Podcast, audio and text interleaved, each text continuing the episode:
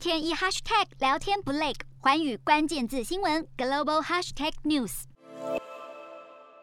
缅甸的法院将在下周要对前文人领袖翁山苏姬被控的一项贪污罪作出判决。军政府指控他接受现金以及黄金贿赂。不过，翁山苏姬他是否认有不当行为，甚至有消息人士指出，翁山苏姬是罕见的发表谈话，呼吁缅甸人民团结。消息人士就表示了，翁山苏姬他要人民彼此之间公开的对话，每个人都有不同的看法，要耐心讨论与沟通，并不是呼吁要与军政府对话。那么，由于缅甸军政府其实很少对翁山苏姬的审判发表官方的声明，翁山苏姬的辩护律师更是遭到了军方禁言，因此这一次翁山苏姬的发言也让外界更加好奇他的未来动向。